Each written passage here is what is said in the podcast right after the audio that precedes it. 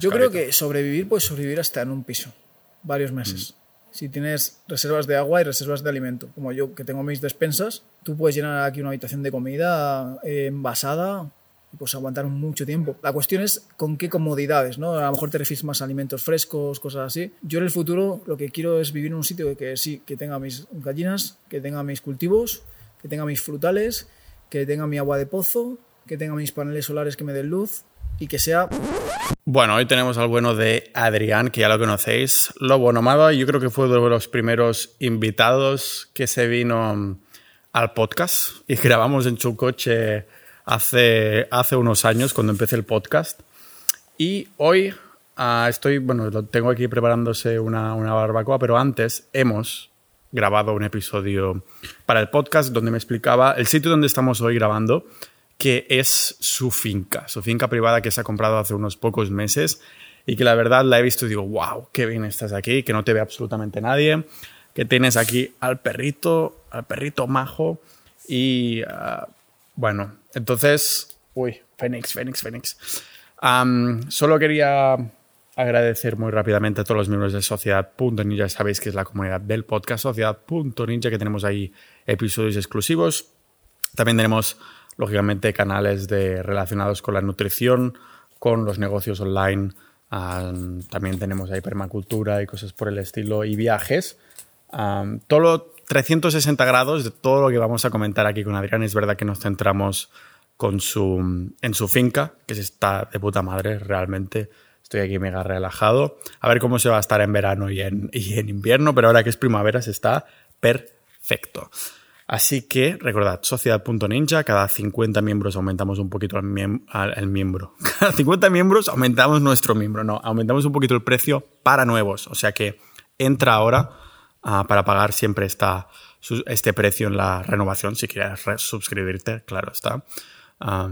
y ahí, como digo, tenemos la comunidad muy proactivos, somos más de 600 ninjas de la vida. Ah, y tenemos también episodios exclusivos, boletines, cosas solo para miembros, lógicamente. Así que sin haceros esperar más, os dejo aquí en este podcast multipotencial de Pau Ninja.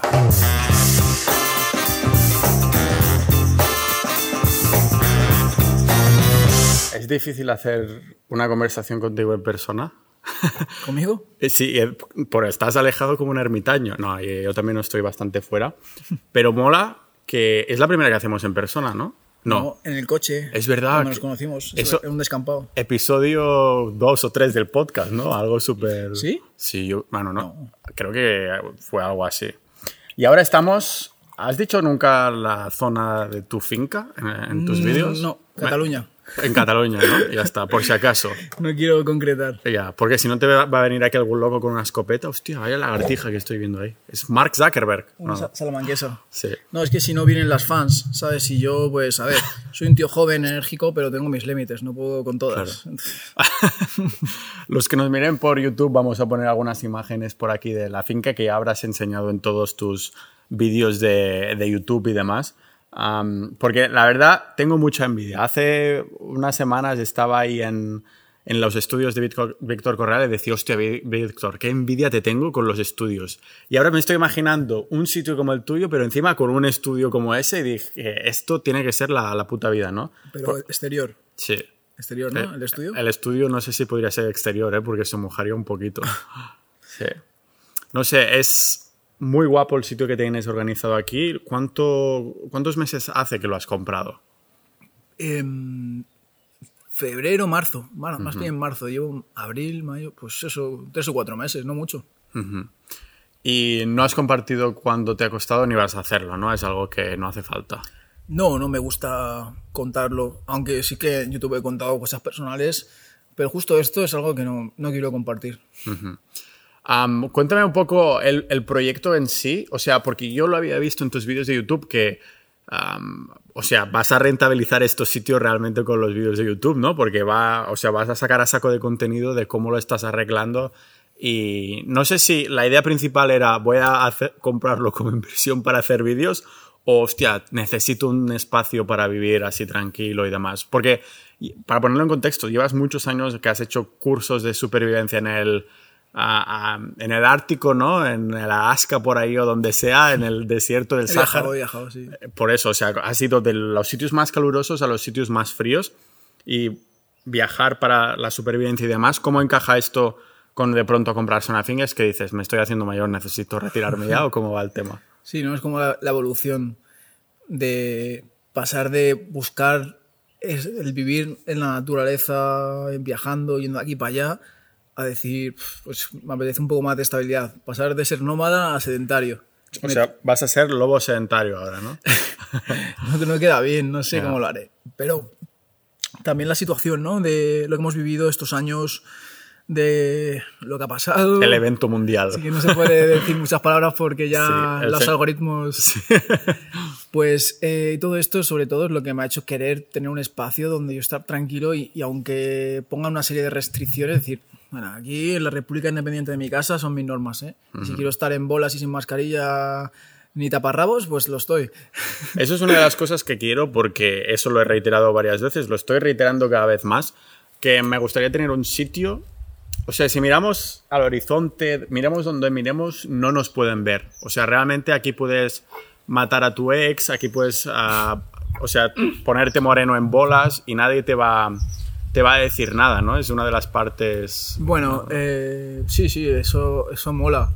Además que lo hice pensando en eso, por si alguna vez tiene algún francotirador eh, por encargo, ¿sabes?, a matarme, al ser un youtuber de éxito. como- Claro, claro, No es claro. broma. Y lo que me has preguntado que no te he contestado es que em, no lo hice como inversión en ningún momento, fue pensarlo así, ni siquiera para crear contenido en YouTube, aunque ha sido una consecuencia, ¿no? El decir voy a mostrar lo que estoy haciendo, fue simplemente pensando en mí. Quería tener un sitio donde fuera, como te decía, mi espacio y donde yo estar tranquilo, más conectado con la naturaleza o incluso cultivar mis alimentos más adelante. Y eso, y lo empecé a grabar. Tampoco sabía si iba a tener éxito, porque en realidad no es mi temática. Mi temática está más orientada a eso, a lo que he ido haciendo hasta ahora, viajes de aventura, supervivencia, dormir en la naturaleza. Quizás el mostrar cómo yo iba arreglando este sitio no iba a interesar, era lo más lógico, y no lo iba a ver nadie. Pero a mí me daba igual, me apetecía compartirlo y hacerlo, y al final ha terminado siendo justo que ha funcionado mucho mejor que el contenido que estaba haciendo hasta ahora. O sea, yo me puedo ir seguramente ahora mismo a, a Honolulu, hacer un vídeo en la selva sobreviviendo y seguramente verá más gente un vídeo aquí grabando, eh, pintando la puerta, como te he dicho antes que quería hacer, seguramente tendrá más visitas que irme a- a- al otro lado del mundo. Pero eh, haciendo lo que yo quería, pues justamente resulta que es lo que me está funcionando. Hablemos un poco de, de la casa y demás. ¿Qué, qué te falta aquí? Pues eh, la ducha, como has visto, está exterior. Entonces en invierno no es lo más cómodo, ¿no? Ducharte con agua fría en la calle. Aún no lo has experimentado, ¿no? No sabes exactamente cómo lo vas a vivir. O sea, ah, fuiste también al evento como algunos de miembros de mis comunidad de, de Marcos Vázquez sobre ah, el tema de Winghoff y demás. Am, ¿Te metiste ahí en la bañera esa fresca Sí, o qué? sí. Pues ya está, ya estás acostumbrado. Ahora ya podrás hacer la ducha esta que vamos a enseñar por las Bueno, imágenes. Te vas a- He de decir que yo, ya ves tú, que mi temática ¿no? de supervivencia, soy instructor de supervivencia, he pasado muchas noches pasando frío, he estado en el Ártico, yo cada día me ducho con agua fría y en el evento fui el que peor lo pasé de, de un grupo de 30 personas. Sí, sí, de todas las edades, de, de todo tipo de personas, pues yo creo que fui el que peor. Que encima hice trampas y saqué los pies, pero bueno, es, lo que hay. ¿Y cómo, cómo lo afrontas? O sea, no, no te da ningún tipo de pudor. O sea, la ducha no vas a trasladarla dentro de la casa que tienes aquí ni nada por el estilo. ¿La vas a dejar ahí o cómo? Sí, sí. es ¿Qué la- planes tienes? La Cuéntame. idea es hacer una ducha dentro. Pero bueno, que como yo tampoco vivo aquí todo el año, por ahora no hay problema. Y en invierno sí puedo estar tres días sin ducharme, no pasa nada. Es Ah. normal. Coméntanos dónde estás viviendo. En Cataluña. No, no, pero ¿en qué ciudad? En Barcelona. Sí. ¿Y por qué no estás viviendo aquí todo el año? Porque es lo que te he comentado antes, que en realidad podría hacerlo. A ver, yo me pongo excusas. Por ejemplo, el, el local de mi negocio, de mi tienda online, donde tengo todos los productos y donde preparo los envíos, está en Barcelona. Bueno, no hay problema porque eso podría trasladarlo aquí en realidad. Podría aquí buscar un local en un pueblo cercano. Eh, pero sí que por ahora lo tengo así montado y tendría que cambiarlo. Y luego también lo que te decía antes, que esto parece una tontería, pero en realidad es muy importante. Aquí no me salen ganas de, de- No tengo ambición aquí. Aquí lo que me apetece es estar a lo mejor como mucho cultivando mis cosas, haciendo mis cosas, co- podando los árboles. Es una vida, lo que me transmite esta energía aquí es mucho más tranquila. Y Está bien para un par de días o una semana incluso, tal. Pero yo tengo ganas de hacer cosas todavía, de, de crear nuevos proyectos, de, incluso he pensado en crear nuevas marcas relacionadas con el mundo del outdoor. Eh, yo tengo ganas de seguir haciendo cosas, de seguir no sé, por ejemplo, aquí grabo, grabo, pero si me tengo que poner a editar, me cuesta mucho, porque no me apetece ponerme con un ordenador aquí a editar. En, en donde vivo en Barcelona, en un piso, en un cubículo, como todo el mundo que vive en ciudad, pues ahí no sé por qué, pero sí que tengo esa energía de, de currar. Para mí, ir allí entre semana es la mentalidad de vengo aquí a currar a tope toda la semana y luego el fin de semana vengo aquí a desconectar. O sea, te has comprado el sitio, digamos, que querías como una especie de base para desconectar. No, en realidad el motivo principal era un poco para decir, mira, me alejo un poco de las ciudades con todo lo que está pasando y, además con, con todo lo que ha pasado, ¿no? Es decir, como la cosa se vuelve a poner fea más adelante o tal, yo prefiero estar, como digo, pues un sitio sin tanta restricción, más tranquilo, porque yo viví esa etapa de que no se podía salir de casa, la viví eh, en un piso sin tener que ir a trabajar en ese momento porque no estaba trabajando eh, y estuve los dos o tres meses encerrado. Tampoco tenía perro en ese momento, entonces no salía de mi piso. Me acuerdo que tenía que sacar la cabeza por la ventana durante un rato para que me diera el sol, porque si no, no me daba el sol en todos los meses. Yo viví eso y ahí dije, necesito un sitio con, con más espacio. Sí, de hecho, las personas que pillaron ese, ese Rona, la ma- el 80% me parece que eran deficientes en vitamina D, lo que es un pez que se muerde la cola porque cómo vas a tenerla si estás encerrado en casa. ¿Sabes? O sea que las personas que les afectaba más tenían deficiencia de Ya. vitamina D. Ya, ya. Y eso, si estás encerrado en casa, Sí, que- sí. es que fue, fue un poco así. Imagínate ahora que vuelve a pasar lo mismo, sucede exactamente lo mismo, pero tienes este sitio ya. Entonces, ¿qué cambiaría en cómo has hecho las cosas durante la, la claustrofobia esa? Pues mira, te voy a decir exactamente cómo lo haría. No sé si se puede decir esto porque en realidad es un poco pillo, pero te voy a decir cómo lo haría. Aunque tú tengas una segunda residencia, no, se supone que no podías ir a tu antojo los fines de semana. Pero yo tendría que estar allí de momento porque tendría que hacer la logística, porque imagino que sí que podría seguir tra- eh, trabajando con la tienda online sin problema y haciendo envíos y todo eso, tendría que estar allí.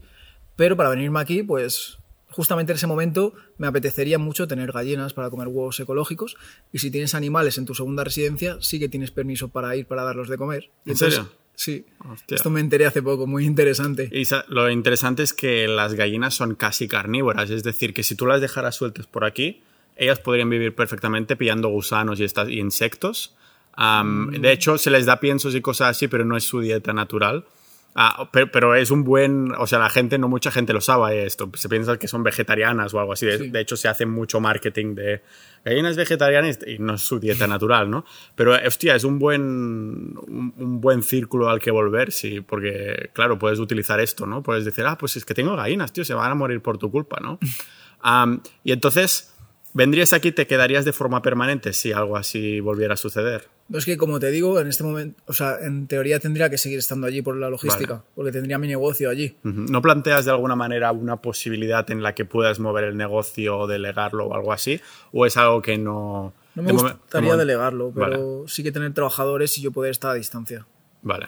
Y distancia estarías desde aquí con el portátil, no editando vídeos, pero en plan en contacto con ellos. Sí, no lo sé, tío. Es que es algo que no tengo claro. Vale, vale. Lo que tienes claro ahora que es de la finca. O sea, que las cosas que tienes que hacer a lo mejor y tal, de cuántos metros cuadrados son, porque no solo es esta, este jardín con, con las vallas y demás, y la casa que ya te digo que en vídeo parecía más pequeño, en verdad es bastante grande. ¿Qué espacio hay después de esto? O sea, ¿sabes Es cuánto un total tiene? de 1200 metros. O sea, como un hectárea y pico, ¿no? Que está súper bien. Mm, Una hectárea son 10.000, creo. No, creo que son mil. ¿Sí? Yo diría, yo diría que sí. No lo sé, pero bueno, ya no nos... Yo creo que no, ¿eh? Yo creo que sí. Bueno, pues luego lo buscamos. Sí, vale, vale. Quien pierda friega los platos. Vale. sí, porque después vamos a hacer una, una barbacoa. Yo me he traído ahí mi carne y todo. Y entonces, esa parte de abajo realmente tú puedes disfrutarla, la parte esta que tienes aquí. Es que ahora mismo hay tanta vegetación que no se puede ni caminar por ahí. Entonces, lo que me has preguntado antes de las cosas que quiero hacer, lo que me has preguntado, ¿no? Sí. Sí, eh, pues es desbrozar todo esto para poder caminar por aquí, o sea, quitar toda la maleza, que yo no tengo experiencia desbrozando, por eso voy a tener que aprender. Y luego también tengo que quitar bastante, aquí se llama runa en Cataluña, que son como escombros y cosas así que hay en el terreno que no, que no se pueden usar ya. Qué bueno, tenemos una palabra que hace referencia a toda la mierda que no... Runa, ya está. Como Sí. chafardear, ¿no? Chafardear es eso se usa aquí, yo creo. ¿En serio? Sí, sí. ¿No, es- no existe en español? En Madrid, ¿no? Chafardear. Hostia. Porque aquí se chafardeará mucho en Cataluña. Es verdad, es verdad. Claro, es, somos, es nuestro propio Pegasus. Son las señoras del pueblo que chafardean. Y luego, pues eso, es- esas cosillas. Tengo que alquilar una furgoneta para llevarme toda la mal- todo lo que tengo que tirar, porque en el coche, aunque podría hacer muchos viajes, pero también destrozaría mucho el coche, yo creo, llevando tanto trasto.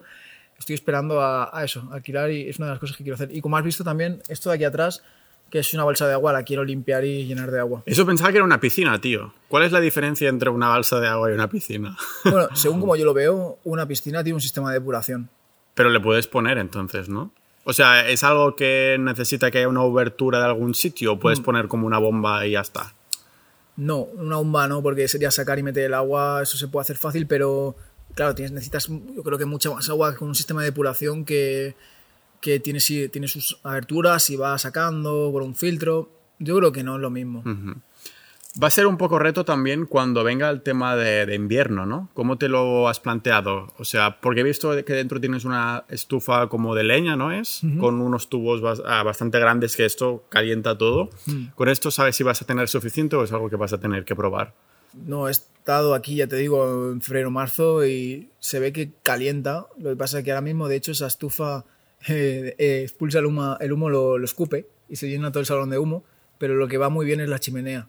La chimenea no escupe nada de humo, pero la chimenea se ve que no da tanto calor, porque claro, el calor está como ahí dentro y, y no irradia tanto calor. Y lo que funciona muy guay es la estufa de leña.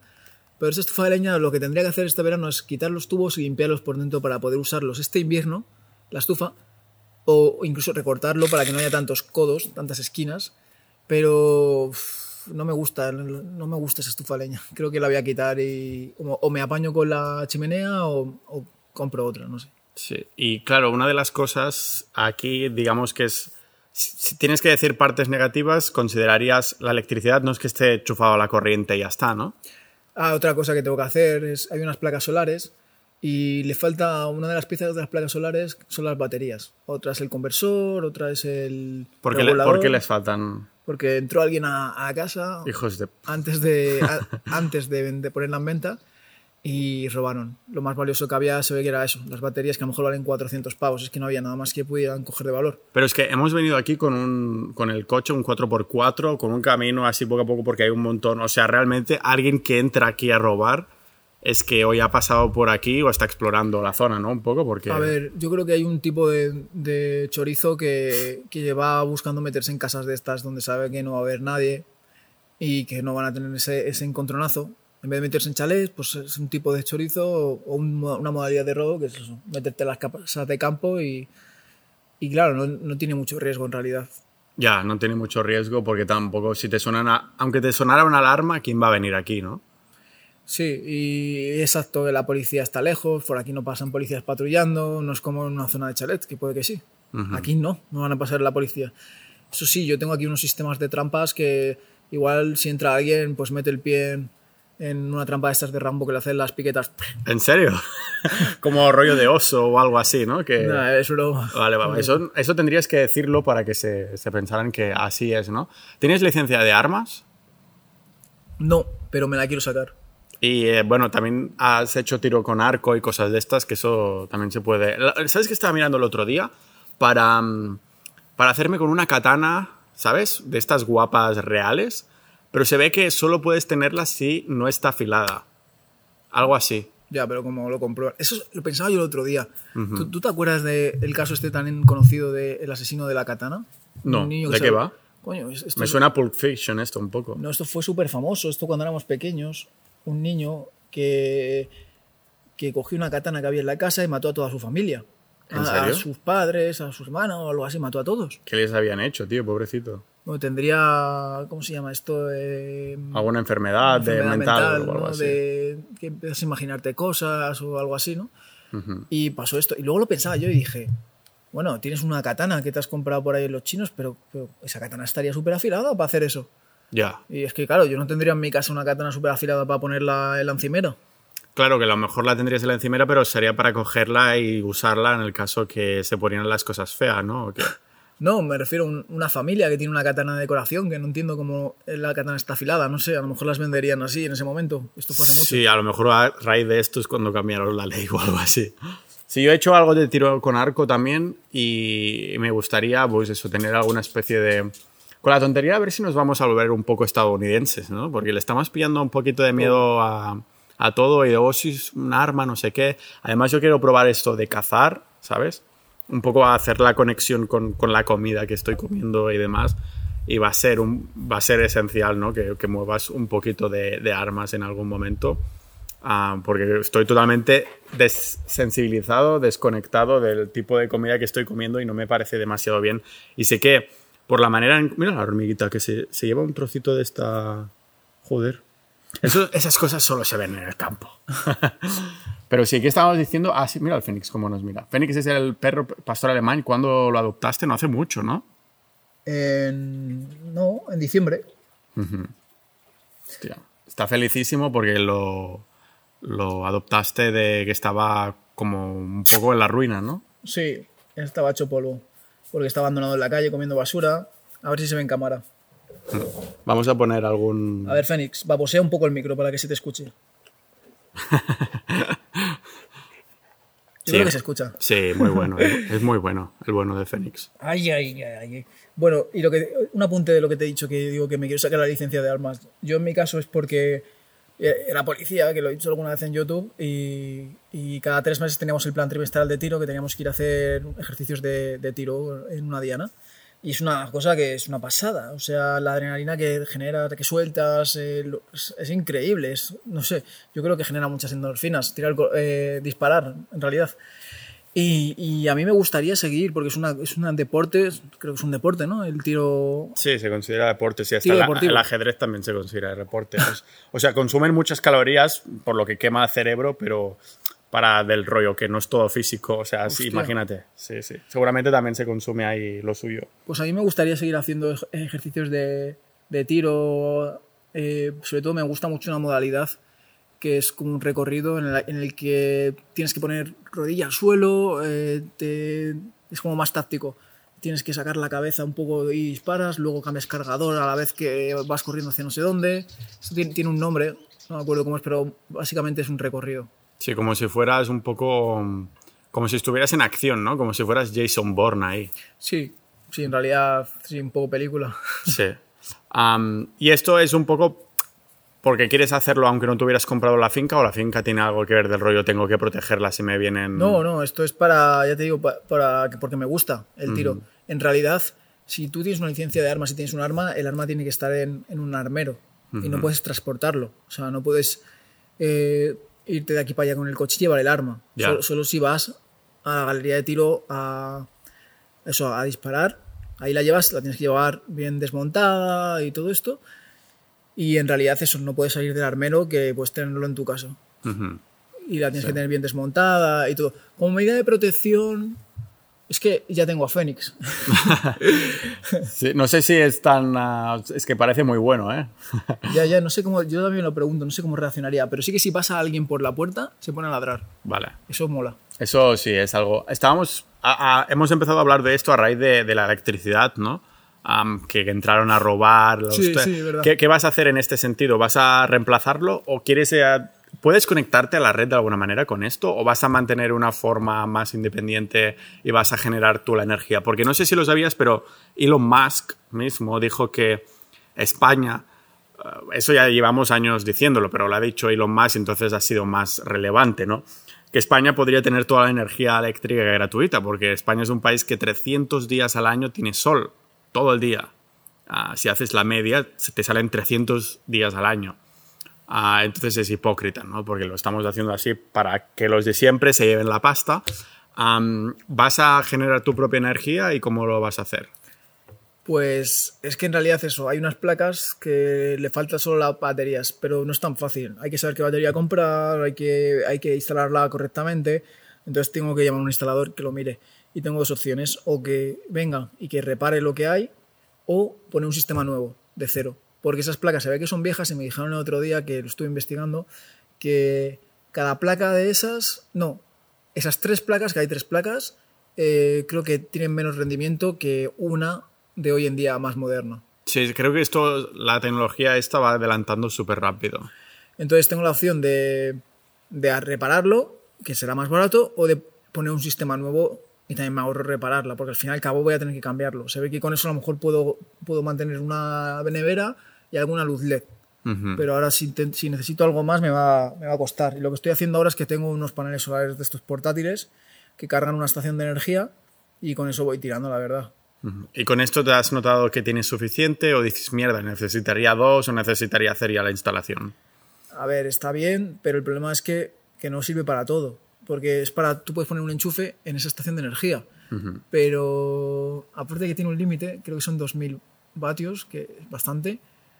Pero, pero lo que no tengo son las luces. No puedo conectar las luces de la casa a esto. Entonces por la noche estoy con velas, estoy con la chimenea y es romántico, pero no es lo más práctico. Sí, sí, eso es de estas cosas que una de las cosas que me he dado cuenta es que lo primero que has hecho ha sido ponerlo mono. Antes que reparación es poner ahí las, las lucecitas, ¿no? Ah, la hamaca para que para si tienes am, invitados o más bien dicho invitadas, ¿no? es para mí, es para yo echarme la siesta. La hamaca no es, no es algo visual, ¿eh? La hamaca La hamaca es lo primero de lo primero que he querido hacer, entrar Echa- aquí y tumbarme. Me echa unas siestas ahí, no veas. No, lo de las luces es que es algo fácil y rápido. Pones unas luces y ya está. El problema es que muchas cosas que hay que hacer hace falta dinero. En realidad es toda una inversión muy grande de dinero porque traer, alquilar una furgoneta es dinero. Que de hecho lo que sería más práctico pero que costaría más es que trajeran un contenedor de estos de obra y yo tiraría toda la basura y que se lo llevaran a los tres días o al día siguiente. Pero eso es más caro. Entonces lo más barato es eso, alquilar una furgoneta un día, que también es dinero. Eh, para limpiar toda la maleza aquí hace falta una deprozadora. Es dinero. Parece que no, pero es- o sea, ya he conseguido la deprozadora y ahora hace falta que si la protección de la cara, que si un arnés, que si no sé qué, la protección de las piernas y, ¡fua! y llenar la balsa de agua es dinero. Tengo que llamar que venga una cuba, por ejemplo, de agua. Una cuba. Ah, De, ah, de aquí viene la expresión estar más borracho que una cuba. ¿Qué es una cuba? Pues no lo sé. Pues- ah, pues sí, claro, porque la cuba está llena de líquido, ¿no? Entonces, está más borracho que una cuba es que estoy como una cuba porque, estoy Porque está lleno. borracho de agua, claro. Claro, claro, claro. O sea, la cuba está es borracho de agua porque hay mucho, ¿no? A lo mejor hay cubas de whisky, tío. Seguramente. ¿Pero qué es una cuba entonces? Una cuba es un depósito de agua que, que trae un camión. Vale. O una, un tractor también lo trae. Hablando de esto, ¿estás recogiendo agua de la lluvia? Sí, este sistema ya está montado y todo el agua que cae en el tejado va a un depósito subterráneo. Luego te lo enseño si quieres, hacemos algunas tomas para que se vean en el vídeo. Y, y en realidad está petado, ahora está lleno de agua. Eso no sé cuántos litros habrá, pero yo creo que puede haber 10.000 litros. Eso es una locura. Sí, sí, sí. ¿Y cómo la reusas? Porque entiendo que esta agua no la vas a beber. Eh, no, pero no os pasaría nada por beberla, ¿eh? Lo que pasa es que... Tienes eh, que pasar algún filtro o algo así, ¿no? Supongo. Sí, sí, lo ideal sería usar un filtro e incluso se puede llevar a analizar para ver cómo está, pero se podría, yo creo. Sí. Y luego lo que pasa con este agua es que solo va a dos sitios. Ujú. Este agua va ahí, a esa fuente de agua que hay ahí, Vale. Que eso es donde bebe el perro, y luego hay un grifo en el baño. En el baño hay un grifo que lo abres y se llena de agua. Y como hay un problema con las tuberías que no está solucionado, que esto también tengo que hacerlo, que tú tiras de la cadena y no funciona, porque no está conectado a ningún depósito. Que hay varios depósitos por la casa, pero no. Entonces lleno el cubo de agua y el cubo lo echo en el váter. Vale, eso es algo que la gente como, como yo, que, o sea, podemos aprovechar las aguas grises. Esto es una manera de reciclar porque cada vez que tiras de la cadena son no sé cuántos litros de agua buena que se tira a la mierda. Y en mi casa, siempre, casa de mis padres, siempre se ha reciclado mucho. Ah, una cultura del recicle muy, muy grande. En pocos sitios lo he visto, igual que en casa de mis padres. Ah, y se, no se hace siempre, pero sí que si te acuerdas, pues hay siempre un cubo cerca nuestro porque cuando te duchas pues va cayendo el agua y después se puede usar para tirar los aguas grises para tirar de la cadena, ¿no? Entonces, de hecho, en una de las casas familiares también no tenían agua ni electricidad, sí, pero no había agua y se usaba ah, esto y cero problemas. No importa si estás cagando, si estás meando, si no sé qué, se lo lleva todo. Tiene la misma potencia si lo tiras así de golpe. Lógicamente, si tienes un culito, pues no hay potencia, pero si está el cubo lleno, pues entonces lo tiras y te da para al menos dos o tres tiradas. Sí, es que despifarramos mucha agua y, yo ahora lo que hago es que con ese grifo lo abro, me lavo las manos y en ese agua en el que me he lavado las manos es el que tiro por el váter. Claro, es eso, es aprovecharlo, porque también es verdad que estamos siempre diciendo, no, es que está muy caro el agua, es que tal, y en realidad el agua que despifarramos, estamos acostumbrados a dejar el grifo abierto mientras nos estamos lavando los dientes o cosas así que se hacen muchísimo. O sea, solo el 1% de toda el agua del planeta es potable, de hecho. Ah, y eso que el 90 y pico por ciento del planeta es agua, ¿sabes? Y aún así, solo el 1% es, es potable. estoy seguro que se pueden crear sistemas y tal, pero es esto. No es, no es, no es un, precisamente algo que, que nos sobre, ¿sabes? Al menos la, la potable y todo, y no sé. y con, con, la gente que no tiene agua, además. O sea, es una manera de. Sí, yo estoy aquí que me sobra el agua, me suda la polla, ¿sabes? Y todo eso. Bueno, puede que sea un problema en el futuro porque está habiendo mucha sequía. Hay muchas zonas de España que se están secando en ríos que siempre circulaba el agua. Incluso hay épocas en las que ahora se han secado todas las épocas. Antes eran más en verano y hay ríos que desaparecen. Sí, totalmente. ¿Cómo tú te ves que podrías sobrevivir aquí si no tuvieras que salir de la finca? O sea, con el, no ahora, con el proyecto que tú quieres, con tus gallinas, una vez hayas pasado esto, yo aquí pondría algunas cabras incluso o algo por el estilo, ¿sabes? Y, y si están preñadas, pues tienes leche fresca a, tu tiplén, hace muchos litros. Yo creo que sobrevivir, puedes sobrevivir hasta en un piso, varios meses. Mm. Si tienes reservas de agua y reservas de alimento, como yo que tengo mis despensas, tú puedes llenar aquí una habitación de comida eh, envasada y pues aguantar mucho tiempo.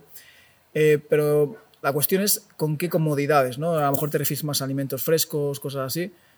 Yo en el futuro lo que quiero es vivir en un sitio que sí, que tenga mis gallinas, que tenga mis cultivos, que tenga mis frutales, que tenga mi agua de pozo, que tenga mis paneles solares que me den luz y que sea... No, no hablaríamos tanto de sobre, supervivencia, hablaríamos más de autosuficiencia.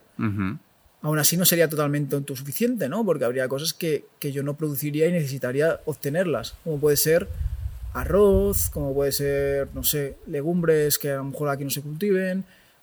Hay muchas cosas que tú no vas a producir, no vas a ser autosustentable, que tienes que ir a un pueblo y comprarlas. Pero si estamos hablando de supervivencia con lo que tienes cuando tienes gallinas y cuando tienes agua, cuando tienes tal, pues, pues aguantar mucho tiempo viviendo sin muchas cosas que no necesitamos para vivir. Sí. De hecho, es una de las cosas que es uno de mis objetivos.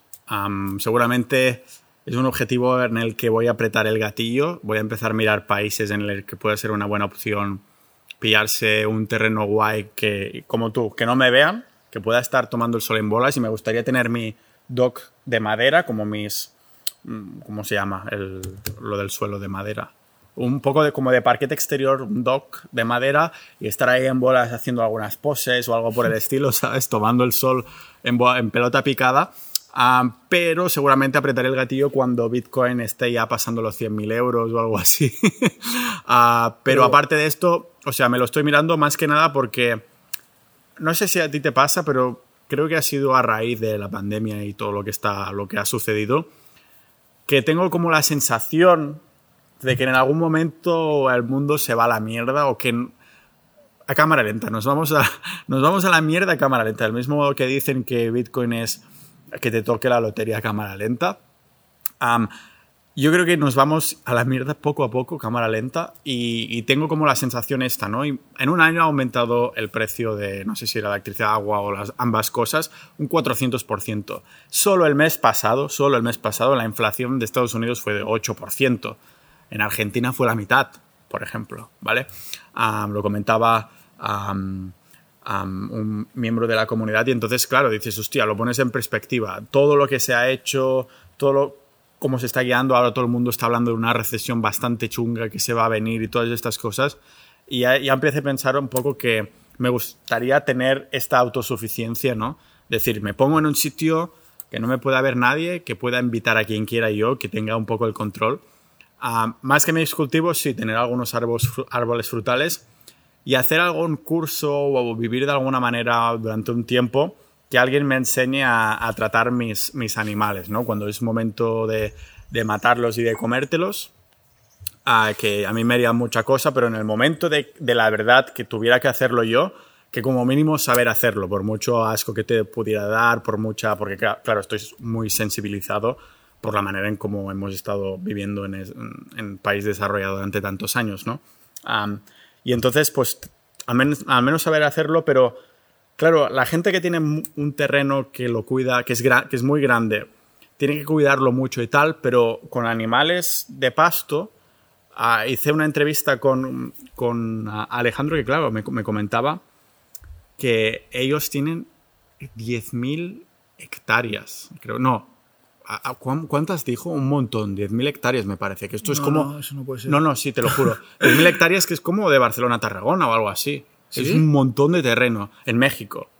Y, y, digo, ¿pero cómo puedes mantener algo así? Dice, solo trabajo una hora al día, porque los animales los tengo sueltos y lo único que tengo que hacer es mover el cercado para que se vayan comiendo distintas partes del terreno.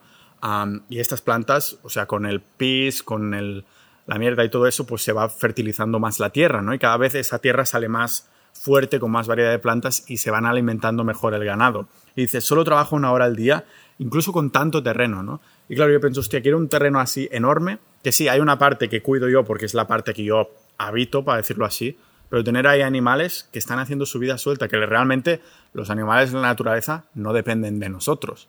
Ah, entonces, un poco que hagan su vida, pero bajo mi mandato, para decirlo así.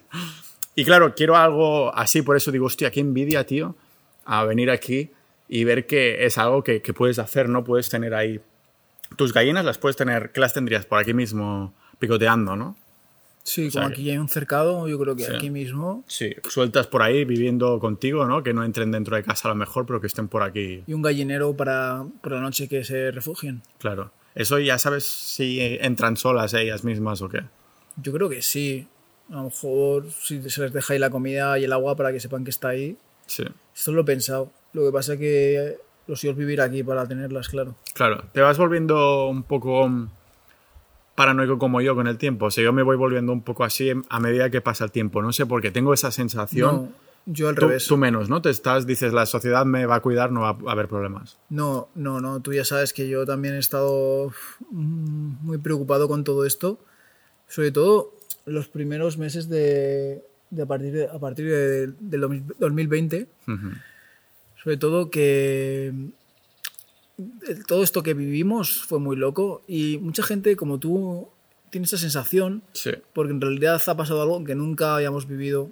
Total. Que nunca había pasado en realidad, porque sí había pasado a nivel zonas, pero nunca había pasado a nivel mundial que se paralizara todo el mundo todo el mundo, que no hubiera ningún lugar que digas, vale, aquí la cosa funciona bien. No, no, es que todo el planeta.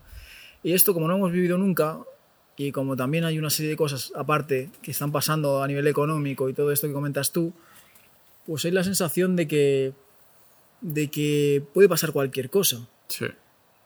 Pero también te digo una cosa, si todo se fuera al carajo, no habría un sitio donde estuvieras seguro. Porque si tú tuvieras esos recursos y la cosa está tan mal, alguien intentaría quitártelos. Por eso las armas. Sí, sería como las películas. Sí, sí exacto. Sí. A lo mejor demasiadas películas, demasiados animes me estoy Yo quiero confiar en que, en que no va a llegar a ese extremo, pero sí que creo que pueden pasar eventualidades. Y hasta que se restablezca el orden en ciertas partes, cuando haya problemas, por ejemplo, si hay un problema económico, pues imagino que se liará. No todo viene el vandalismo viene relacionado con el caos que pueda ocurrir, pues algún problema, y, y, luego pues se tranquilizará o habrá países donde se pasará peor en una época, como por ejemplo ha pasado en países como Argentina, Venezuela, y habrá otros que les tocará más adelante. A ver, que se vienen turbulencias, está claro, pero yo al final he decidido no estar todos los días rayándome con esto, ¿no? Porque vivir un poco el día a día, porque en realidad, ¿qué es lo peor que puede pasar? O sea, si es que tú le cuentas esto a alguien que vive en África, el día a día, eh, buscándose la vida para comer o incluso para, para, conseguir agua medio decente.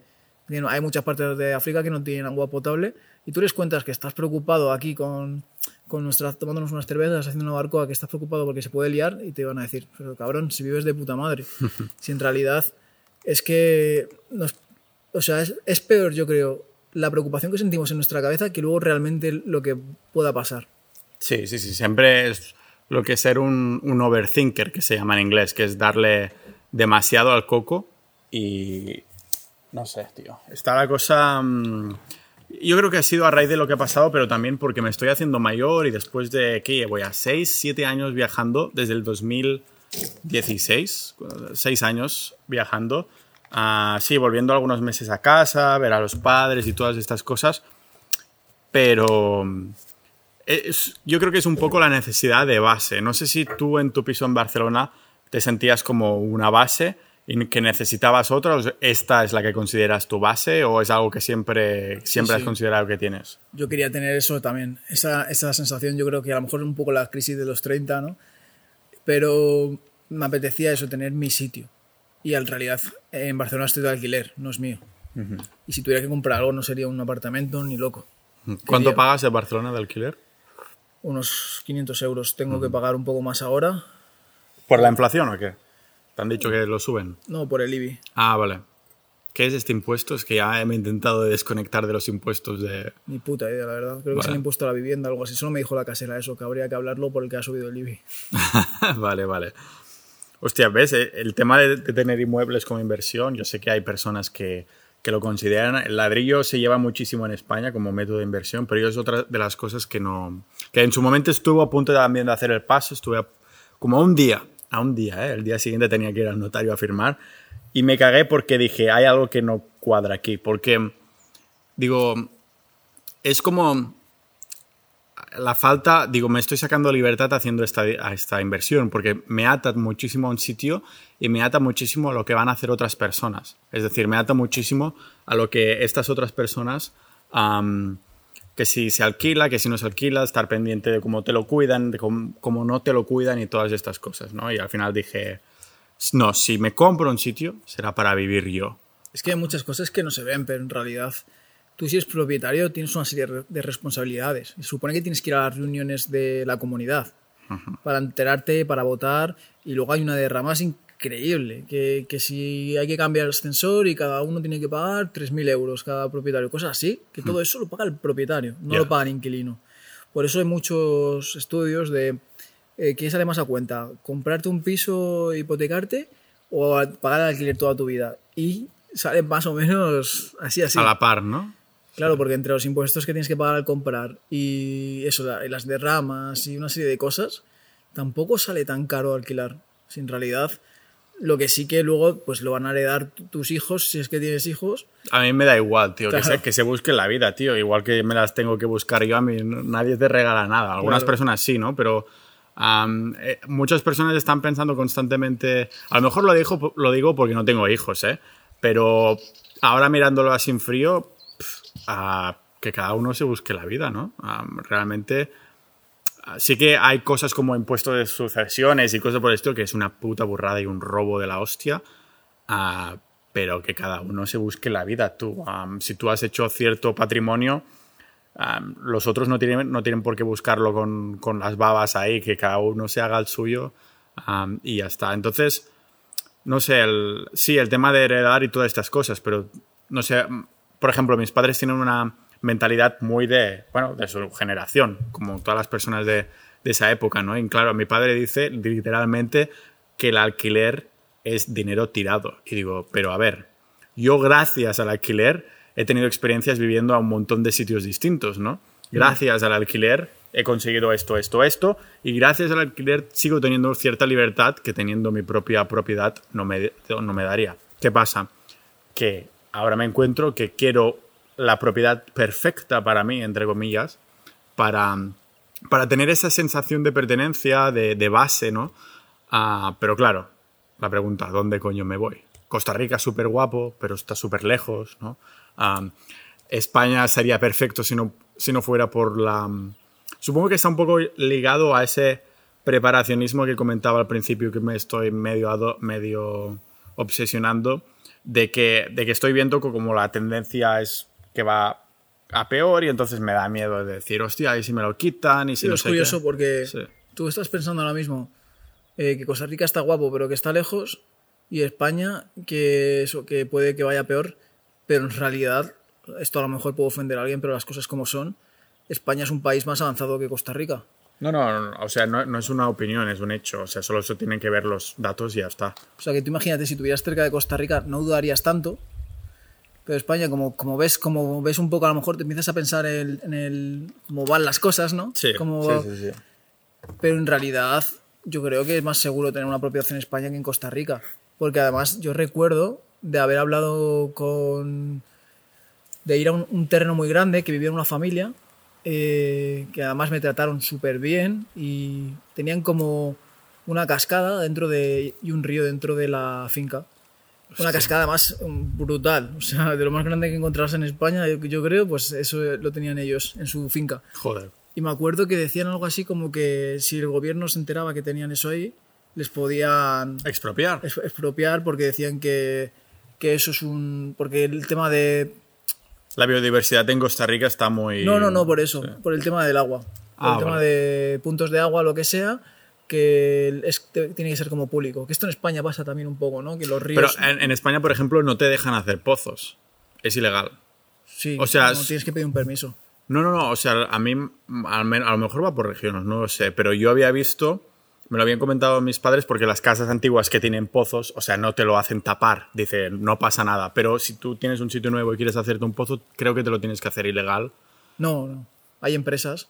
Hay que pedir per- un permiso al ayuntamiento, pero ya las empresas se encargan directamente en pedirlo.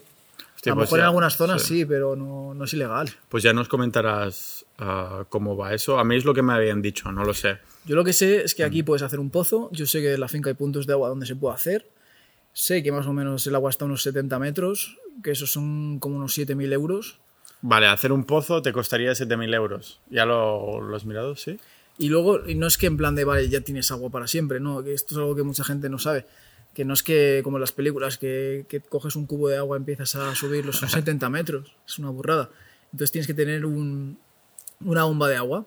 Y claro, para hacerle funcionar la bomba, hoy en día tampoco es tan problema porque pones un panel solar solo para esa bomba y esa bomba que saque el agua. Pero lo que habría que hacer sería sacar el agua, meterlo en un depósito que estuviera un poco más alto que la casa y ese depósito luego es el que alimentaría a la casa. Pero hay todo ese proceso y cuando se vaya llenando, vaciando el depósito hay que llenarlo. Por eso pues es mucho más cómodo abrir el grifo en- en- y tener conectado el agua o la luz, ¿no? Porque las placas solares también a veces no dan la suficiente potencia y todo esto de la autosuficiencia está claro que mola, pero tampoco es un lujo. Entonces, ¿por qué hacerse autosuficiente? ¿Cuál es la motivación? Eh, pues es- yo tengo una mentalidad muy de autosuficiente, de buscarme yo las castañas en todos los sentidos y es como me gusta. Eh, no me gusta depender de nadie, ni de gobiernos, ni de nada, ni me gusta depender ni siquiera de una compañía del agua o de la luz, ¿no? A ver, yo, sinceramente, yo si aquí llegara la luz, tampoco la pondría. Buscaría la manera de que funcionara con placas solares. Mi, mi plan es encontrar el país, encontrar el terreno y después pillar una de estas casas pre- prefabricadas, ¿sabes? Porque digo, claro, si tengo que montarla de cero, a lo mejor sí que me encuentro alguna cosa que está medio hecha y tal. ¿Tú cuando viste este- esta finca ya te enamoraste directamente? ¿Te enamoraste ya en las fotos o cuando la visitaste? Eh, las dos cosas. Las fotos me gustaron mucho y cuando lo visité me gustó más que las fotos. Yo me lo imaginaba peor y lo, yo sabía lo que quería. Yo sabía que quería un terreno que ya tuviera una casa. Porque lo que dices tú de la casa prefabricada, eso en España es complicado. Y más en Cataluña, por ejemplo. Cataluña es muy, muy complicado todo este tema. E incluso hay unas casas que tienen ruedas, ¿no? Aunque Sí, las, las tiny homes esas. Sí, pues se ve que eso aquí en Cataluña o en muchos lugares de Cataluña tampoco puedes ponerlo, en realidad. Pero claro, todo esto es muy subjetivo, ¿no? Se, se ve que eso, que no puedes poner una caravana ni siquiera en, en esta zona, que lo estuve preguntando. Pero claro, ¿y quién te va a decir? Aquí, por ejemplo, yo traigo una caravana y ¿quién va a ver que tengo una caravana aquí? O que, o que si me dicen algo, pues la quito. Pues la, si la he comprado, pues mira, la vendo en Wallapop.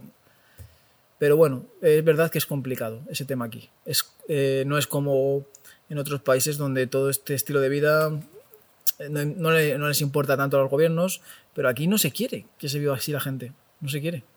Por eso están tra- o sea, poniendo cada vez más difícil el lo- rollo. En las placas solares a los primeros años era muy fácil, incluso te pagaban por suplir electricidad en la corriente pública. ahora eso ni te lo imagines. No, eso, eso, eso sí que ha mejorado un poco, que creo que pusieron un impuesto que llamaban el impuesto del sol, sí, pero eso luego lo han quitado y ahora sí que creo que te pagan cuando hay sobrante. Pero bueno, ya se sabe que todo esto son intereses que hay de, sí. de los gobiernos que están metidos en las... Claro, por eso, si si son capaces ya de ponerlo, sí lo han sacado, pero claro, se lo vuelven a poner o yo no quiero que sea algo por el estilo, ¿no?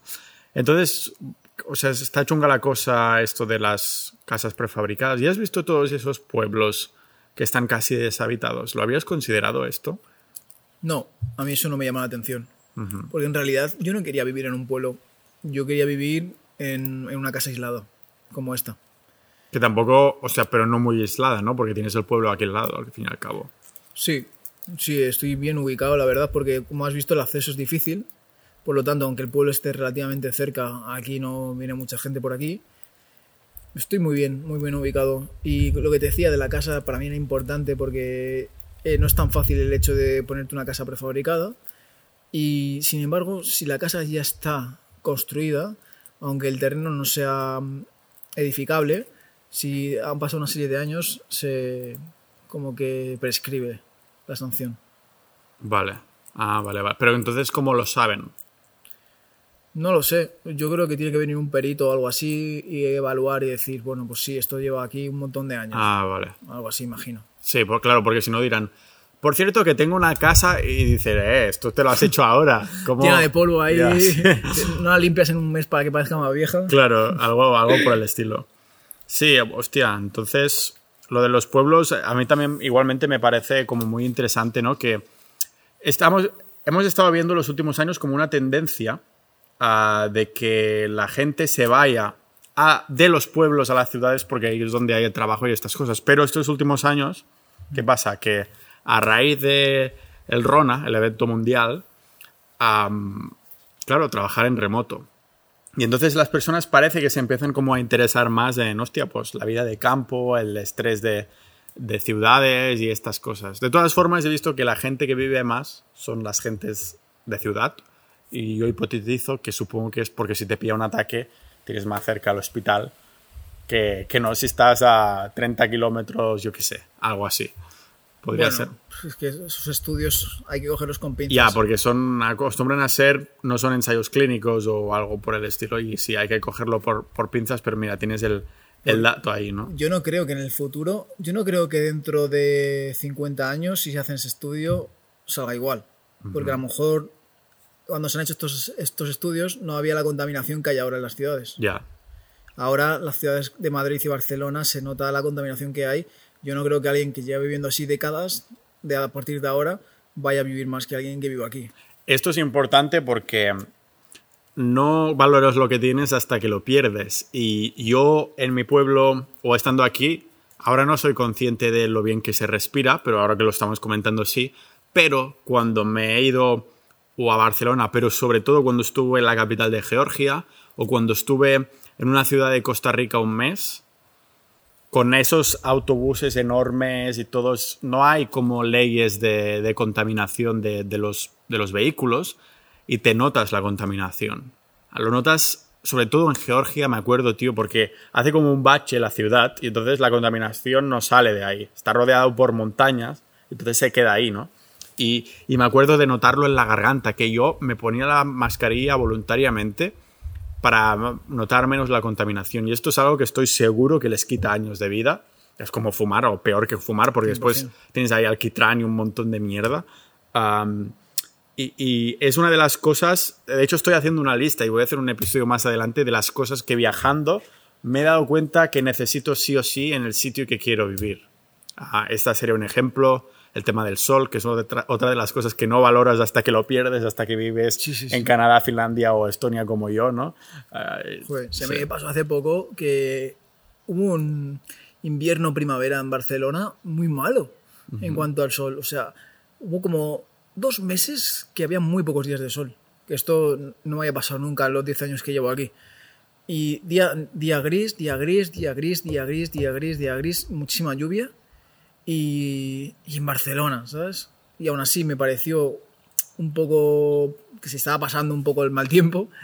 Pues yo lo valoro mucho. Y por eso no me iría a vivir a, el norte de España, lo que llamamos el norte, que en realidad es el noroeste, que a mí me encanta, la zona de Galicia, Asturias, pero yo valoro muchísimo el sol. O sea, estas partes las descartaste por, no, por la falta de sol.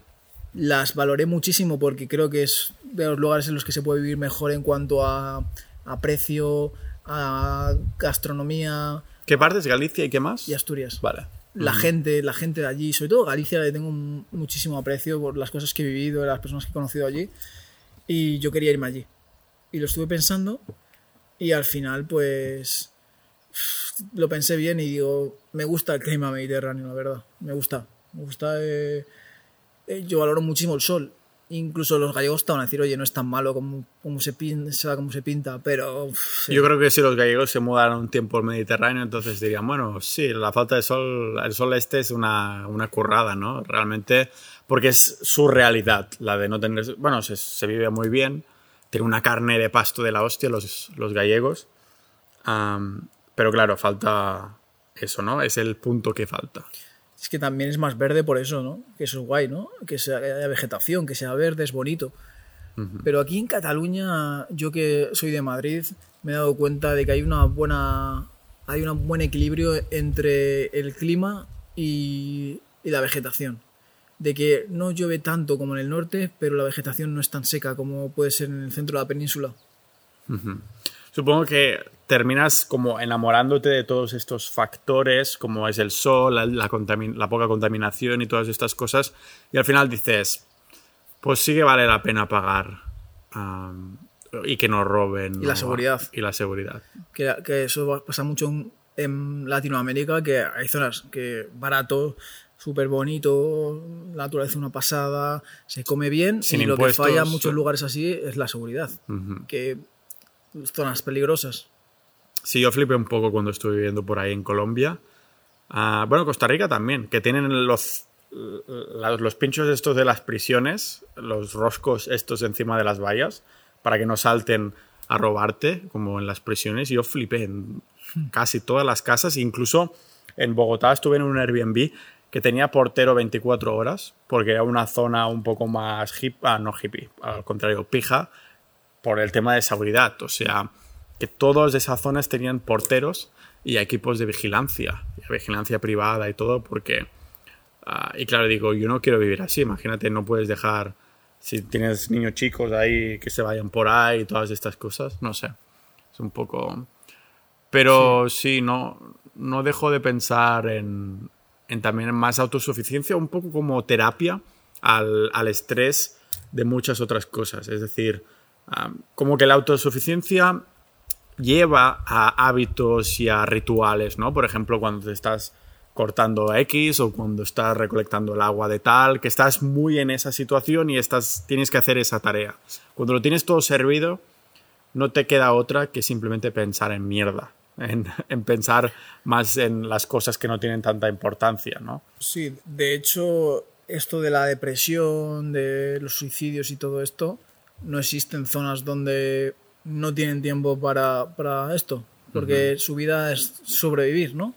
En sitios donde, donde, como digo, pueden ser en zonas aisladas de África, donde no tienen recursos, donde tienen que buscarse la vida para comer y para beber, es que ahí no hay depresión, no hay suicidios, porque no es tan complicado mantenerte con vida que se valora más quizás, ¿no? Sí, eso lo puse en un tuit no hace mucho. Uh, que como más cerca estemos de la, del estado de supervivencia que argumento que es el estado natural del ser humano. Todos los animales están hechos para sobrevivir. Ningún animal nace estando cómodo y ya está. Ah, incluso los perezosos tienen, uh, que vi en Costa Rica, tienen de, algún depredador por ahí, ¿no? Pero ah, si es el estado del ser humano, entonces es natural que como más cerca estás del estado de supervivencia, menos estrés tienes, porque el estrés en, en pensar cosas que, mira lo que está pasando ahora en la sociedad, tío, pensando que si pronombres aquí, que si este está a editar el lenguaje, que si esta, este colectivo no sé qué, cuando siempre ha sido así, no sé, un montón de cosas que algunos pues tendrán cierta parte de razón y habrá montones de cosas que, que tenemos que trabajar como sociedad para que todo el mundo tenga las mismas oportunidades, no, que, no los mismos resultados, como algunos quieren, están forzando a que, a que sea así. y entonces, claro, en una sociedad en la que todo es lo más cómodo posible, tienes tiempo para pensar en estas cosas. El cerebro está hecho para resolver problemas constantemente, ¿no? Y como era ese dicho, los hombres fuertes crean épocas fáciles, las épocas fáciles crean hombres débiles, los hombres débiles crean épocas difíciles y volvemos a empezar, ¿no? Entonces las épocas difíciles crean hombres fuertes. Sí. y esto es una de las citas que últimamente cuando he hablado de, de masculinidad en el podcast o, o, de cositas por el estilo, pues que me, que me, me, viene una y otra vez porque digo, joder, qué razón tienen, ¿no? Es como que la, la historia siempre se termina repitiendo y, y desgraciadamente... y ahora estamos en el momento de hombres débiles, en épocas difíciles que Va, vienen. Sí, vamos a empezar con esto, pero bueno, espero que tener una, un terrenito, ¿no? Como el tuyo, en el que, en el que podamos olvidarnos de mierdas y dedicar el tiempo a hacer cosas con las manos y no sé, cosas por el estilo como te va a tocar a, hacer a ti en los próximos, bueno, mucho tiempo, ¿no? Um, pero que va a hacer ilusión verlo como vas progresando en tu canal de YouTube que vamos a dejar en las notas de episodio, pues um, no sé, así te olvidas de estas un montón de cosas y es, yo creo que es uno de los motivos por el que yo también quiero mi, mi terrenito. Así que, bueno, Adrián, muchas gracias. y vamos ya, sí, una horita. O sea que bien. Vamos a hacer ahora una, una, barbacoa, ¿no? Vamos a disfrutarla aquí tranquilamente porque además tienes unos árboles que dan una sombra que da gusto. Ya ves. Así que muchas gracias, tío, por haber venido esta vez en directo al podcast. Gracias a ti.